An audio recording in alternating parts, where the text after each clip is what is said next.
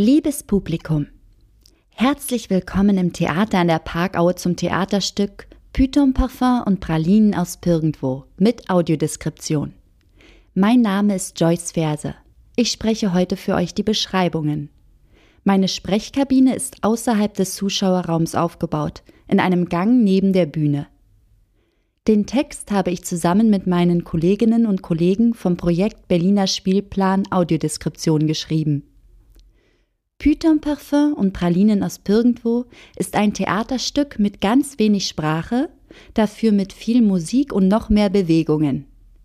Der Regisseur Gregory Cares hat sich das Stück zusammen mit seinem Team ausgedacht.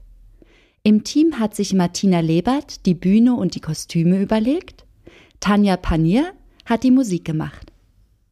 Die Vorstellung dauert ungefähr eine Stunde. Im Stück geht es darum, Nachts kommen merkwürdige Menschen in ein einsames Hotel.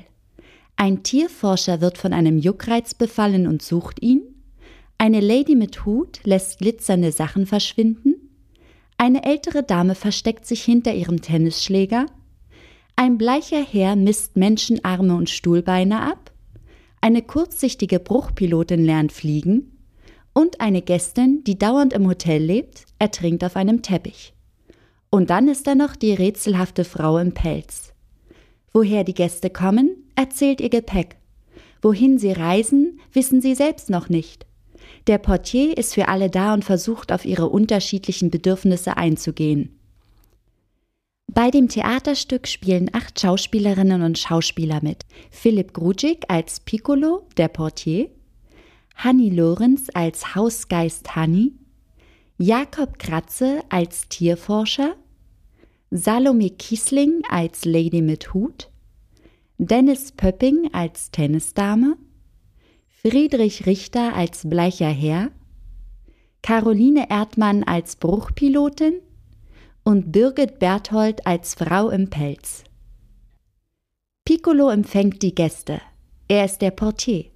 Das ist ein französisches Wort und bedeutet so etwas wie der Hausmeister. Er ist ein junger, großer Mann. Sein kurzes Haar ist schwarz und er kämmt es sehr gerne. Er trägt einen dunkelroten Anzug mit goldenen Knöpfen und Streifen. Auf seinem Kopf sitzt ein flacher Hut ohne Krempe. Dazu trägt er weiße Handschuhe und schwarze Schuhe. Der Hausgeist Hanni ist eine junge Frau. Sie ist schlank. Ihre schulterlange Perücke mit Pony ist grün gefärbt. Sie trägt ein knielanges grünes Kleid mit weißen Blümchen. Sie ist barfuß. Der Tierforscher ist schon etwas älter und hat einen Zwirbelbart.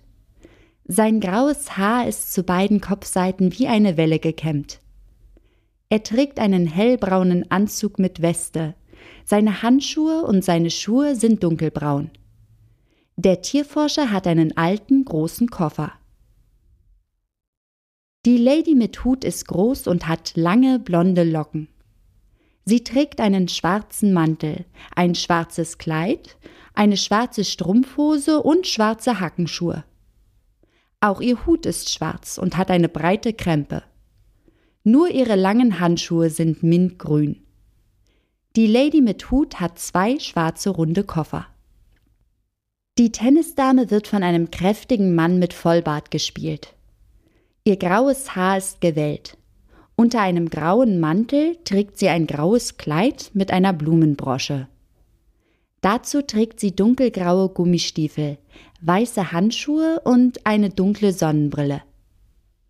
Die Tennisdame hat eine winzige grüne Handtasche und einen Tennisschläger. Der bleiche Herr ist jung und schlaksig. Sein kurzes Haar ist schwarz. Er hat einen schwarzen Anzug mit einem braunen Rollkragenpullover. Dazu trägt er schwarze Schuhe und schwarze Lederhandschuhe. Der bleiche Herr hat einen schwarzen Koffer und immer ein Maßband dabei. Die Bruchpilotin hat einen braunen Fliegerhelm mit großer Brille auf. Sie trägt einen hellbraunen Overall mit Fallschirmriemen, dazu dunkelbraune Stiefel und hellbraune Handschuhe. An ihrem Gürtel hängen ein aufgerolltes Seil und eine Taschenlampe.